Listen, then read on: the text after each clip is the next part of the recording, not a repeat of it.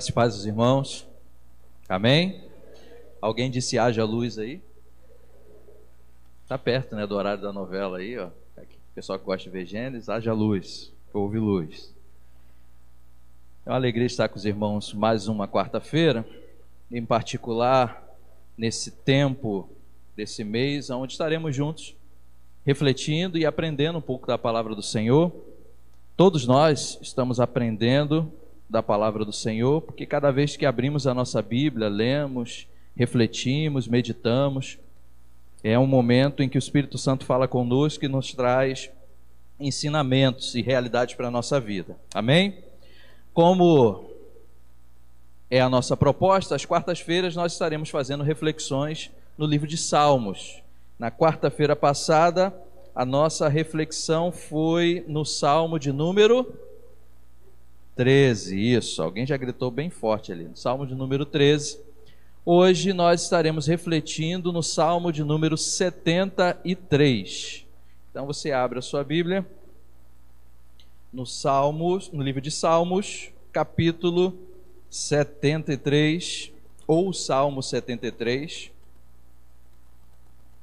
que faz parte dos salmos do terceiro livro ou do terceiro rolo. Salmo de número 73, que não é um salmo de Davi. É um salmo de um outro personagem bíblico que eu gosto demais e dá para saber pelo nome do meu filho, né? O Salmo 73 é um salmo de Asaf.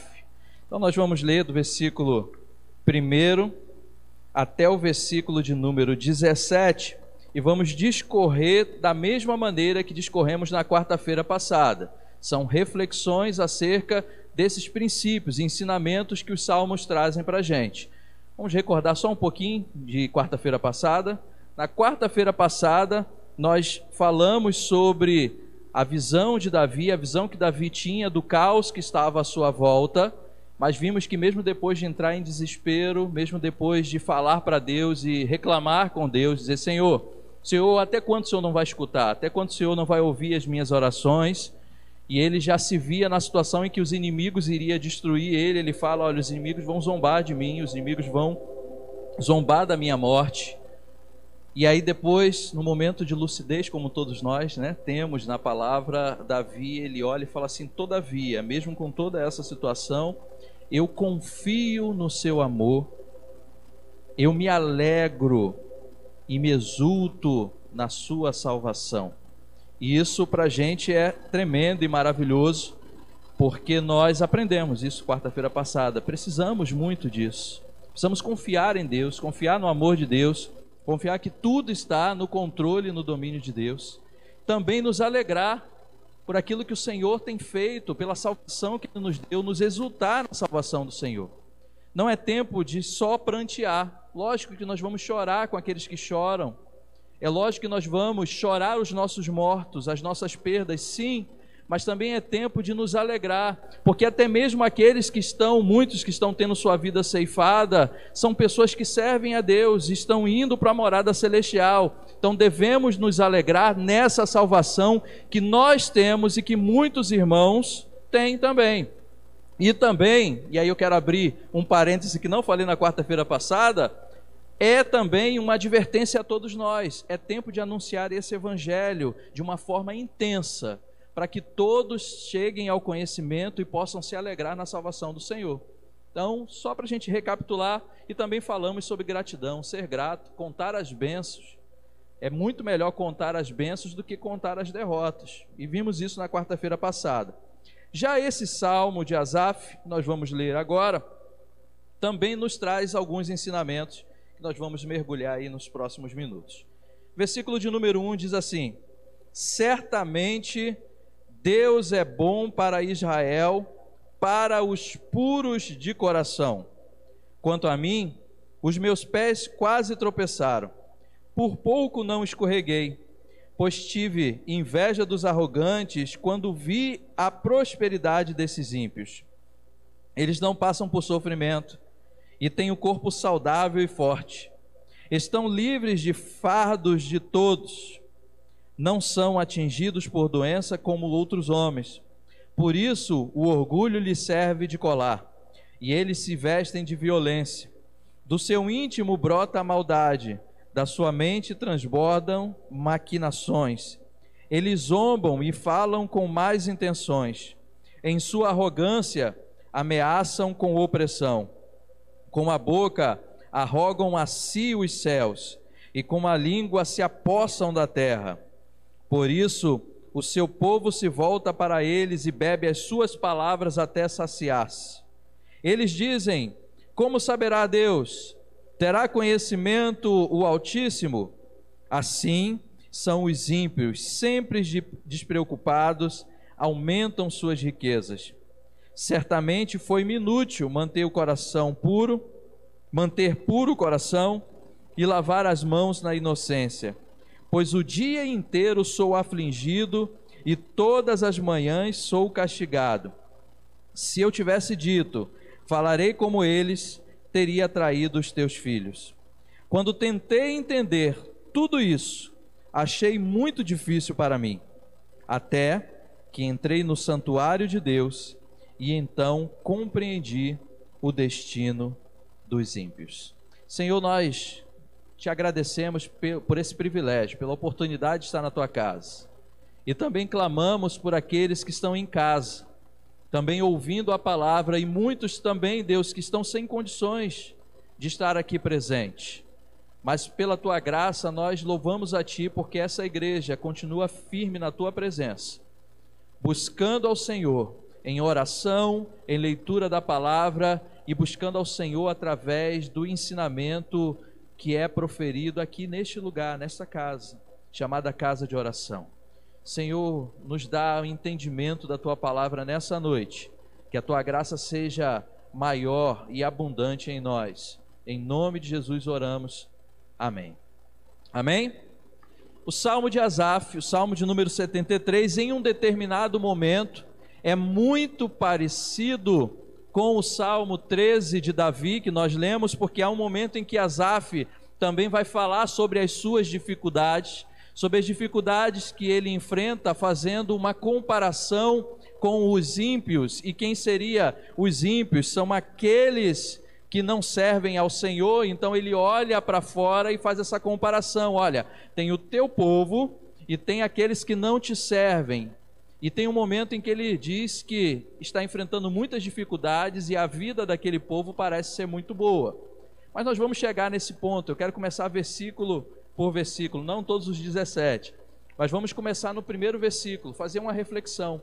Logo no primeiro versículo, há uma afirmação de Asaf dizendo: Certamente Deus é bom para Israel. Para quem? para os puros de coração. Logo no início começa uma reflexão. Certamente Deus é bom para Israel e para os puros de coração. Ora, Deus é bom só para Israel? Só para os puros de coração? Se olharmos esse texto na literalidade, podemos chegar ao entendimento errado de que Deus é bom apenas para aqueles que o servem. Se olharmos o texto da forma que ele está aqui, sem entender aquilo que está expresso nesse texto, chegaremos à conclusão de que Asaf está dizendo que Deus é bom só para Israel. Deus é bom só para os seus filhos, quando na verdade não é isso. A bondade de Deus ela está sobre todos. E é simples a gente entender isso. Qual é o texto áureo da Bíblia? João 3,16. Porque Deus amou alguns? Não. A igreja memorial só? Não. Só os batistas? Não. Porque Deus amou o mundo. E esse o mundo, vale a pena abrir aqui um, um parênteses para a gente explicar. O mundo, essa expressão mundo, aparece pelo menos em algumas situações na Bíblia. Mundo para dizer para significar a ordem criada, ou seja, o cosmos, aquilo tudo que foi criado, o mundo, a criação é tida como mundo. Existe a expressão mundo para tratar das pessoas, ou seja, todas as pessoas são o mundo. E há também uma aplicação da palavra mundo que é para o sistema que governa esse mundo, que é esse que a gente rejeita. Por isso que a palavra de Deus diz que o mundo jaz no maligno. Não são as pessoas que estão sepultadas no maligno, mas esse sistema corrompido pelo pecado chamado mundo que jaz no maligno. Eu não posso dizer que as pessoas são do diabo, porque não são. Eu estaria dando propriedade ao diabo que ele não tem. Nós somos do somos feituras das mãos de Deus. Então, quando a gente está falando do texto que Deus amou o mundo de tal maneira, isso quer dizer que Deus amou todas as pessoas de uma maneira tal, uma expressão que nos mostra que não tem como eu definir como foi que Deus amou. Então o autor decidiu colocar a expressão de tal maneira. De tal maneira. Que tal maneira é essa? Não dá, a sua mente não alcança. Que amor é esse? Certa vez, um grupo também, se não me engano, o Mistério da Lagoinha, cantou isso. Jesus, que amor é esse? É um amor que a gente não consegue explicar, mensurar. Por isso que é de tal maneira que deu o seu Filho unigênito para que todo, e não alguns, todo aquele que nele crê, não pereça, mas tenha a. Então, olhando para isso, olhando para todo esse conjunto, e as escrituras são interligadas, não adianta a gente olhar texto isolado, precisamos olhar toda a construção das escrituras. As escrituras nos mostram, que Deus ele é bom para todos. A bondade de Deus está sobre todos mas somente os que se alegram conseguem perceber isso. Somente aqueles que se alegram no Senhor conseguem perceber a bondade de Deus. E quando eu digo aqueles que se alegram no Senhor, e aqueles que não se alegram, infelizmente existem crentes que não se alegram no Senhor, por isso não percebem a bondade do Senhor. Vamos só olhar mais um texto Volta um pouquinho, Salmo capítulo 4, versículo 7, só para corroborar com essa alegria. Salmo capítulo 4, versículo 7 diz o seguinte: o salmista: Encheste o meu coração de alegria maior do que a daqueles que têm fartura de trigo e de vinho. Que alegria é essa? que me faz perceber a bondade de Deus. É porque eu tenho trigo, é porque eu tenho vinho, em referência a ter provisão, a ter muitas coisas, a ter coisas boas na sua dispensa. É isso não. A alegria que enche o coração do servo do Senhor, que faz ele enxergar a bondade de Deus, vai além das coisas materiais, vai além daquilo que a gente pode olhar com os nossos olhos, vai muito além a alegria que eu sinto no meu coração é saber que, por mais que eu enfrente todas as dificuldades nessa terra, há reservado para mim uma coroa incorruptível na glória do Senhor. Você crê assim? Amém? Enxergar a bondade de Deus é para aqueles que se alegram no Senhor. Por isso que o texto diz: certamente Deus é bom para Israel, para os puros de coração. O texto não está dizendo acerca da pessoa de Deus, acerca de como a pessoa de Deus vê, mas sim acerca de como nós enxergamos a Deus. Certamente Deus é bom para aqueles que enxergam a bondade de Deus. Deus é bom. O mundo e algumas pessoas às vezes não enxergam ainda a bondade de Deus. Por isso não tem esse amor e essa devoção que você tem a Deus. Por isso que eles não enxergam isso. Por isso que algumas pessoas questionam e dizem: Mas que Deus é esse? Que deixa as pessoas morrerem de Covid? Que Deus é esse? Não sei se vocês já tiveram contato com pessoas que fazem esse questionamento. Nós somos questionados acerca da nossa fé o tempo inteiro. O tempo inteiro. E é por isso que quando nós temos alegria no nosso coração, nós conseguimos expressar a bondade de Deus e não apenas falar dela. Porque falar de Deus, tem muita gente que fala, tem gente usando o nome de Deus para tudo por aí. Tem gente dizendo que serve a Deus, tem gente dizendo que é enviado de Deus, tem gente dizendo que tem uma mensagem de Deus para você. Tem gente falando muita coisa em nome de Deus, mas nunca foi autorizado por Deus para fazer isso. Não adianta só falar, eu preciso me alegrar e viver a bondade de Deus para demonstrar às pessoas. Vale muito mais eu demonstrar aquilo que eu vivo do que eu ficar duas horas tentando evangelizar alguém só com palavras. Nós já chegamos num tempo, e aí eu quero abrir esse parênteses para falar sobre isso. Nós já chegamos num tempo de entender que evangelismo não é apenas falar da palavra, evangelismo é viver a palavra junto com a outra pessoa. Evangelismo é colar no irmão que está precisando de Cristo e caminhar com ele, ensinando tudo o que foi ordenado, porque essa foi a comissão. A comissão não foi só ir de pregar, e foi ir de fazer discípulos. Falei isso recentemente. Para fazer discípulo é vida na vida, é tempo gasto mostrando aquilo que você tem de Deus para outra pessoa. E talvez essa seja, ou esse seja o maior complicador para que a gente mostre a bondade de Deus. Tem muitas pessoas que ainda estão vazias de Deus e não têm o que oferecer. Mas é tempo de ser cheio de Deus. Se a pandemia tem coisa boa para ensinar para a gente, é essa. Porque nesse tempo em que está todo mundo desesperado, ninguém sabe o que fazer, a Bíblia de Deus nos direciona. A gente precisa se dobrar diante do Senhor, ir aos pés dele e deixar que ele transforme e renove a nossa vida. É isso que nós temos que fazer. E a partir daí a gente consegue sim enxergar a bondade de Deus e mostrar a bondade de Deus. Primeira reflexão desse salmo é isso. Deus ele é bom para todos, mas eu só consigo enxergar a bondade de Deus se o meu coração estiver cheio de alegria. Se o meu coração estiver exultando nessa salvação. E o Asaf, ele faz essa afirmação no, no versículo primeiro, e já no versículo segundo, ele vai fazer uma análise de si mesmo.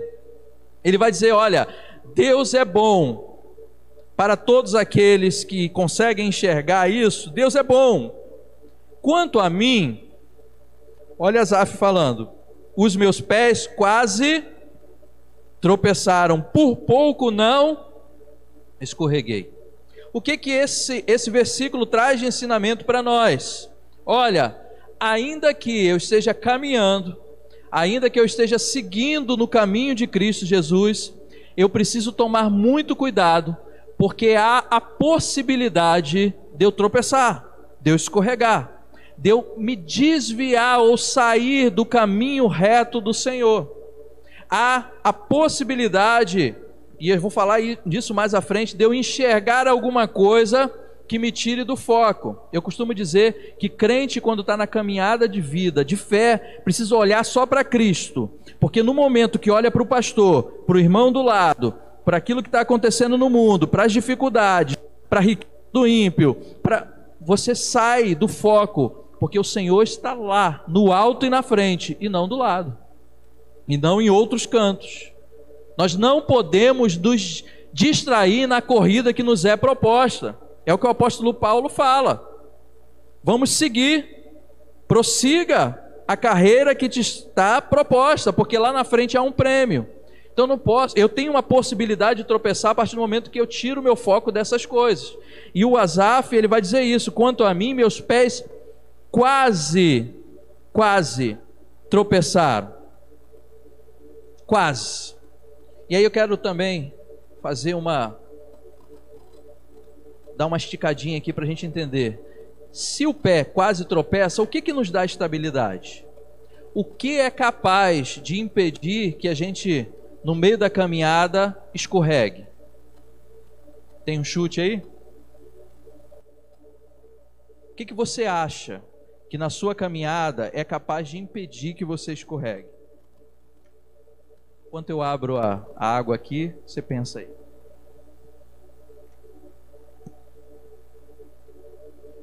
Para corroborar, abre lá em Salmo 37. Quem encontrar, lê para mim o versículo 30 e o versículo 31.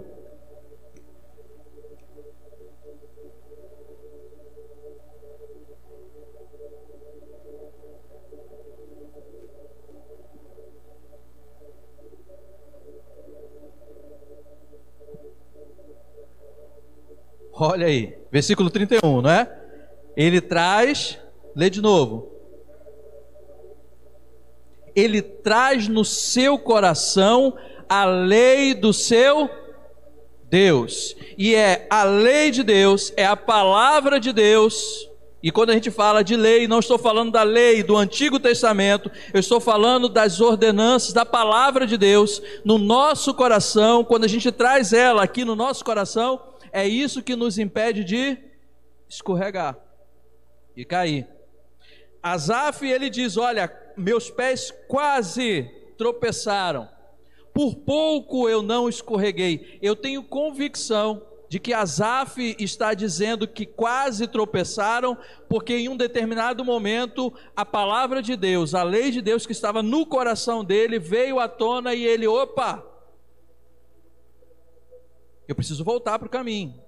É por isso que não sou o único pastor que fala isso. É por isso que todos os pastores dizem: igreja é Bíblia. Você precisa ler a palavra, você precisa praticar a palavra, porque não há como manter os nossos pés firmes se não for na palavra e em Cristo Jesus, porque Ele é a rocha firme. Não tem como. Se eu não leio a palavra, eu escorrego. Se eu não vivo a palavra, eu caio. se eu não tenho a palavra de Deus como algo precioso, como algo fundamental, como um alimento que eu deva desejar mais até do que aqueles dois pãezinhos que eu como todo dia, cascudo, sabe? Aquele pão. Eu gosto de deixar aquela fornada que vem mais moreninho, aí passa aquela manteiga com pão quentinho. Estão com fome já aí, né? Faça aquele café puro sabe? Café preto, café de macho. Café preto, todo dia é a mesma coisa. Dois pãezinhos, o café, sento ali no sofá para assistir alguma coisa de, de notícia. Sabe, se eu não desejar a palavra de Deus o tanto quanto eu desejo aqueles dois pãezinhos da padaria dos carinhosos, que é o, o nome que a gente chama lá os meninos da padaria, lá a gente chama que eles são tão carinhosos.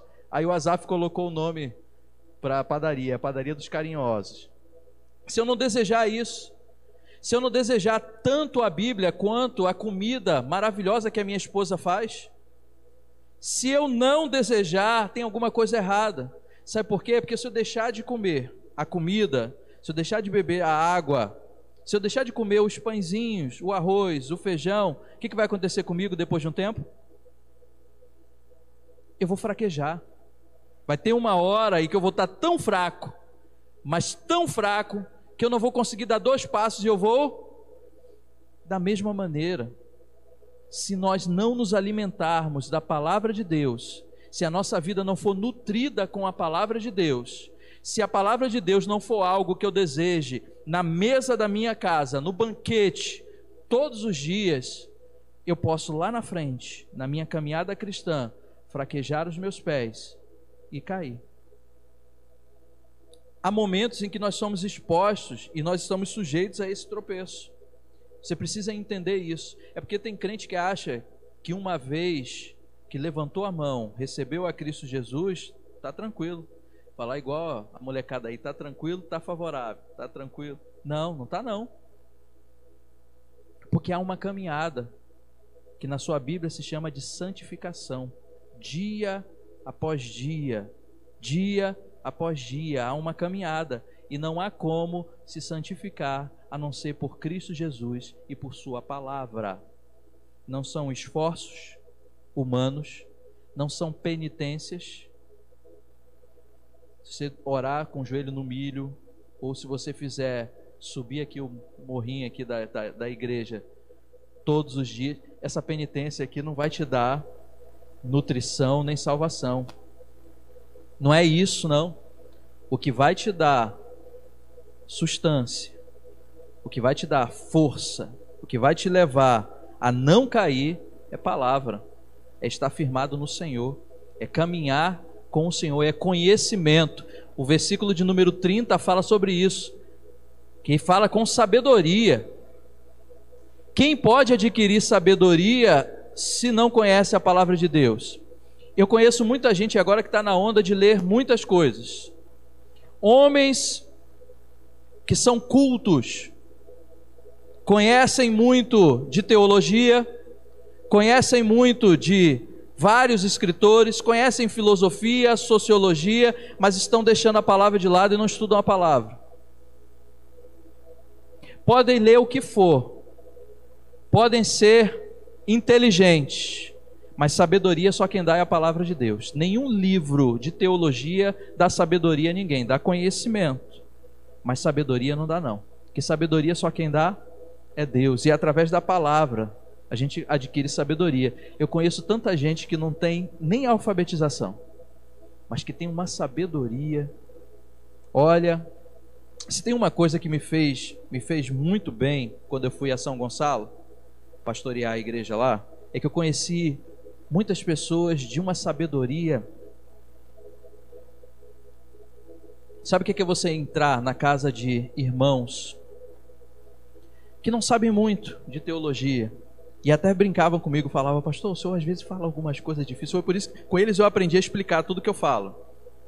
Eu começo a falar, quando eu vejo que falei alguma coisa que não ficou muito entendida, eu vou e explico o que eu falei.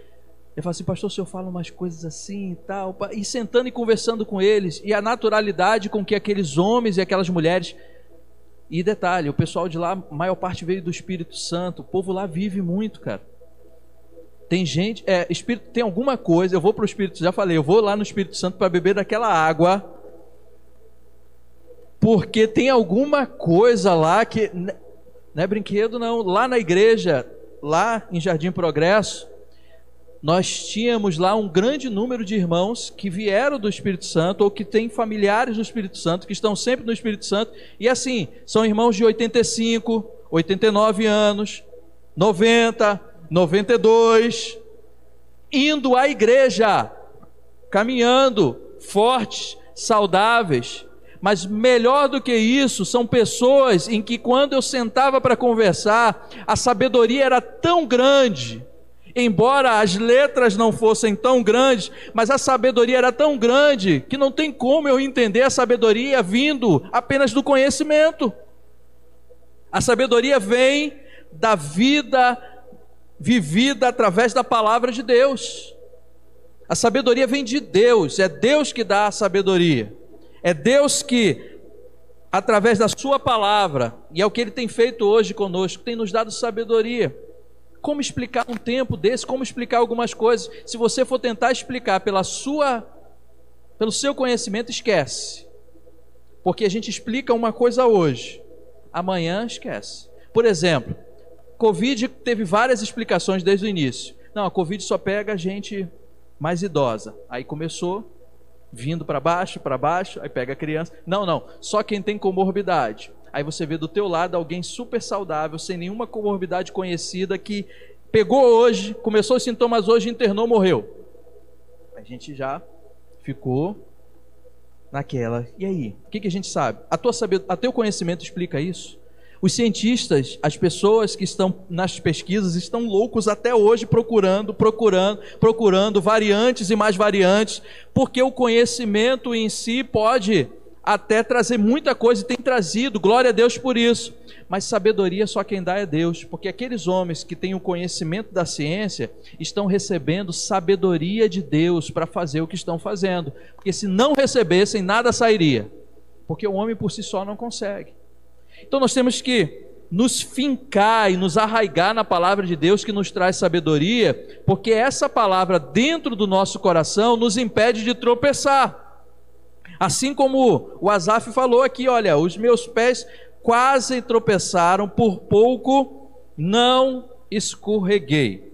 Mas por que ele quase tropeçou? Aí ele vem do versículo 3 até o versículo 16 dizendo o que, que aconteceu com ele. Vamos lá eu tive inveja dos arrogantes, ou seja, dos poderosos, daqueles que comandam, daqueles que têm domínio. Entenda aí também: domínio político, domínio social. Aqueles que tinham muitas prosperidades, quando vi a prosperidade desses ímpios, eles, segundo o olhar de Asaf, tá? Porque isso não quer dizer que esse povo não tem doença, não. Mas Asaf estava tão desesperado olhando para a prosperidade do ímpio que ele diz: Olha, eles não passam por sofrimento, têm um corpo saudável e forte, estão livres fa dos fardos de todos, não são atingidos por doença como os outros homens. Olha isso.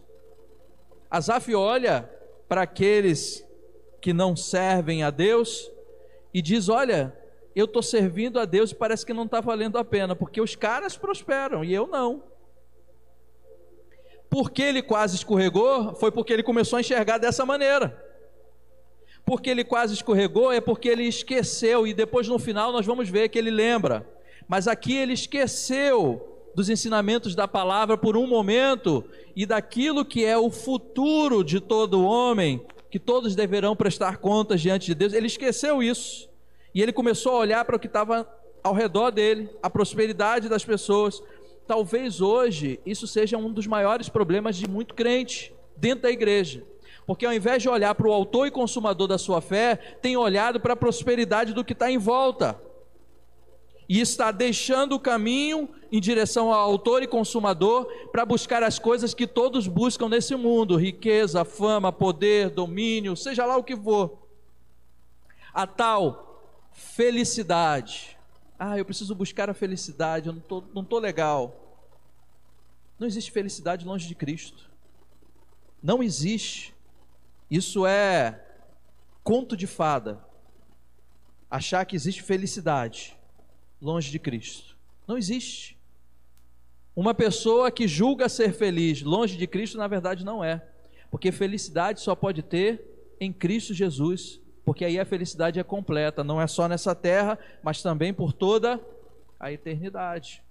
Porque Jesus é o único que pode dar a vida eterna.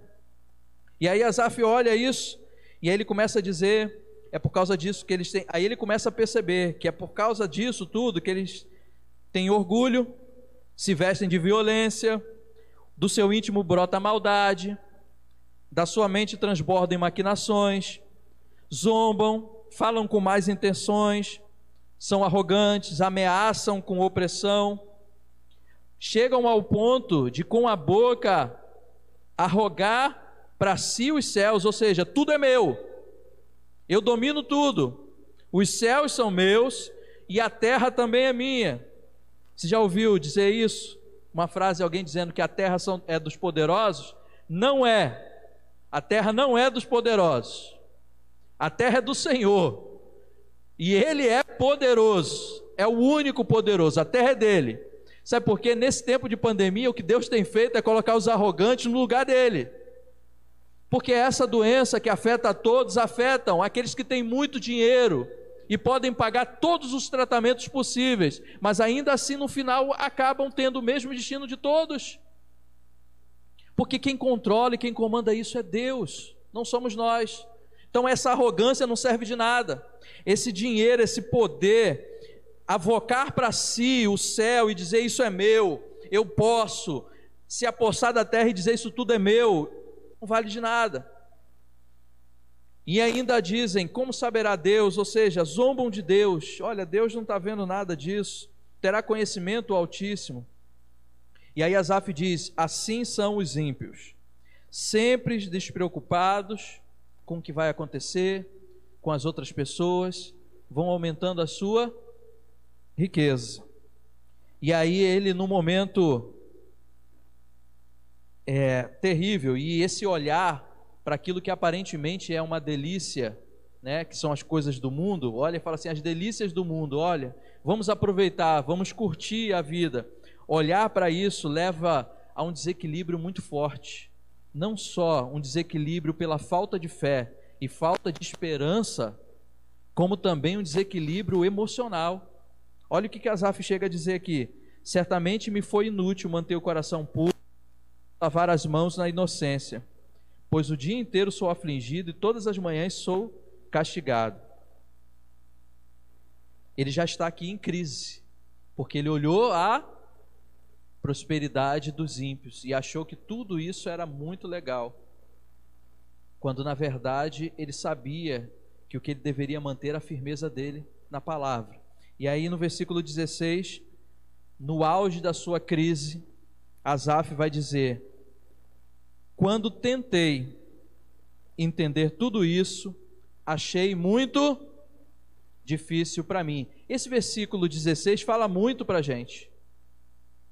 Porque Asaf tentou fazer aquilo que nós tentamos fazer diariamente: entender tudo com a nossa mente, com a nossa cabeça, entender tudo do nosso jeito. Quando eu tentei entender e arrumar explicação para tudo isso, por minhas próprias forças, era como se Asaf estivesse falando isso. Quando eu tentei entender, vi que isso era difícil para mim, eu não consigo achar explicação. Falei agora há pouco. Como achar explicação para essa pandemia? Não tem. Tenta entender você isso. Tenta entender muitas coisas que acontecem. Você vai ver que isso é muito difícil para você. Mas aí, para fechar o salmo com chave de ouro, Asaf diz, quando ele está no desespero, quando tudo ele vê que é difícil para ele, ele diz no versículo 17: Até que entrei no santuário de Deus e então compreendi o destino dos ímpios. Olha, Asaf passou um bom tempo viajando fora da presença de Deus, por isso lá no início ele diz que quase escorregou, porque ele não chegou a cair por completo, ele quase escorregou quando ele começou a conjecturar, a pensar na riqueza dos ímpios, em desejar aquela vida dos ímpios, desejar o curso que esse mundo leva. Quando ele começou a desejar tudo isso, ele foi se afastando da presença de Deus, foi se afastando do santuário de Deus, e aí foi ficando tudo muito difícil, até uma hora que ele percebe, e eu gosto de, de refletir pensando nisso: olha,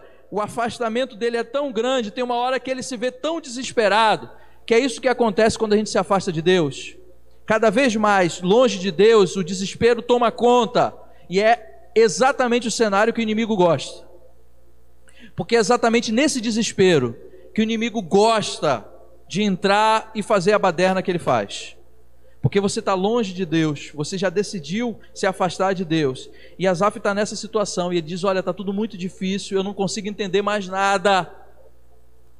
Até que ele faz um movimento contrário agora. Depois distante, ele diz que entra no santuário de Deus. O que, que isso quer dizer? Ele volta à presença de Deus. Ele volta a se conectar com Deus. Ele volta a falar com Deus. E aí abre outro parêntese para gente. Todas as vezes que tivermos as nossas crises, não tente resolvê-las em outro lugar a não ser nos pés do Senhor. Porque é lá que a gente vai encontrar sabedoria e direção. Não tenta resolver as tuas crises em outro lugar, tenta resolver aos pés do Senhor. Chora diante dele, conta para ele o que, que você está sentindo. Porque é lá. E aí Asaf deixa isso como um ensinamento muito profundo para a gente. É lá, quando ele entra lá, que ele compreendeu que tudo aquilo que os ímpios estavam vivendo, eles tinham um destino e esse destino não era bom. Então, ele decidiu voltar a sua mente para o Senhor e dizer: Olha, não, eu não quero isso para mim.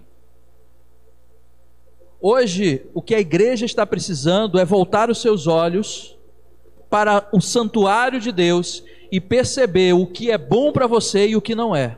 Sabe por quê? Tudo que acontece fora da presença de Deus pode aparentemente parecer bom. E aí a palavra de Deus é muito tremenda para a gente que diz que há caminho que ao homem parece ser, mas o final deles tem o que lá? Morte. E não é morte física, não, porque a morte física todos nós vamos passar se não formos levados na vinda do Senhor Jesus. Ou então, não sei se pode acontecer novamente, vamos fazer um estudo teológico para saber isso, passar outra carruagem aí, ou o Senhor recolher alguém que está andando com ele e levar. Mas o que nós temos visto é que ou você vai passar pela morte, ou então, e espero que seja assim com todos nós, o Senhor Jesus volte e a gente suba aos céus com ele. É isso que, que vai acontecer. É isso? Não estou falando dessa morte, porque essa morte todos nós vamos passar, quer crente, quer quem crê em Deus, quem não crê em Deus, todos, porque isso é um salário do pecado. Essa natureza humana, carnal, foi corrompida pelo pecado. Cristo nos regenerou quando morreu por nós na cruz do Calvário. Mas aleluia, glórias a Deus, que ele não ficou morto. Ao terceiro dia ele, e porque ele ressuscitou, nós também recebemos de Deus o direito de ressuscitarmos com Ele no último dia. Então nós vamos ressuscitar com o Senhor no último dia. Estaremos para sempre com Ele. Esse é o nosso destino. Mas há um destino pior para aqueles que não estão debaixo da vontade de Deus. Eu sei que hoje tem se pregado pouco sobre isso. Parece que é até um tabu falar sobre isso, mas infelizmente, aqueles que não estiverem na presença do Senhor receberão a recompensa do seu afastamento. Eu costumo pensar em coisas práticas. Ora, se alguém não é íntimo meu, não entra na minha casa, não convive comigo, você acha que eu vou convidá-lo para passar o resto da vida na minha casa? Não. Tem muitas pessoas achando que podem zombar de Deus, continuar longe de Deus, fazendo tudo que o mundo ensina a fazer e acham que depois vão estar ceando com o Senhor. A gente precisa falar de verdade bíblica. Porque é tempo de despertamento e é tempo de anunciar essa palavra com amor. Ninguém tem que lançar ninguém no inferno. Chegar e falar, você vai para o inferno. Eu vi essa semana, fiquei horrorizado com esse tipo de declaração. Tá vendo? Está no inferno. Falta de sensibilidade. Falta de amor. Falta de sabedoria que só pode vir através da palavra. E é por isso que a gente fala o tempo inteiro: é palavra, é Bíblia. A Bíblia dá sabedoria até na hora de exortar. Na hora que você tem que chamar a atenção de um irmão que está em pecado, se você está pautado na Bíblia, você nunca vai lançar aquele irmão na sarjeta, no inferno, para fora da igreja. Você vai ajudar ele a entender o seu pecado, a se arrepender, se converter dos seus maus caminhos. E aí o Senhor é que faz essa obra de transformação, regeneração e coloca ele de volta no centro da vontade. Mas há um tempo em que nós precisamos refletir nisso. Como é que nós estamos vivendo? Se é perto da presença de Deus, para não tropeçar, ou se nós estamos em algum momento vivendo longe da presença de Deus, sujeito a todo tipo de tropeço. E detalhe, não precisa nem o diabo colocar, que a gente coloca muita culpa no diabo, né? Sempre o diabo, o diabo. Não precisa nem o diabo colocar nada, não. Você mesmo, pelo seu mal caminhar torto, por caminhos errados, você vai se vou usar uma expressão mais forte, vai se arrebentar caindo no chão. Mas você mesmo, por suas decisões, por sua escolha. Quando eu olho para o Salmo 73, esses primeiros versículos, vejo essa crise de Asaf, eu não posso refletir em outra coisa a não ser é tempo de prestar atenção em como nós estamos caminhando, se estamos com o olho no lugar certo, se, se o nosso olho, as nossas vidas estão naquele que é galardoador dos que o buscam, nosso Deus, ou se os nossos olhos estão nas coisas dessa terra, isso não acontece aqui, só lá na igreja do meu primo. Mas tem muita gente que está colocando o olho em tanto defeito na igreja e está ficando em casa, achando que o Cristo em casa é legal. Vou trazer uma palavra, não sei nem se eu posso fazer isso, né? Que sou pastor meio que visitante, mas eu vou falar, porque eu tenho uma, uma coisa comigo que é muito forte. Eu nunca deixo de falar aquilo que Deus manda falar.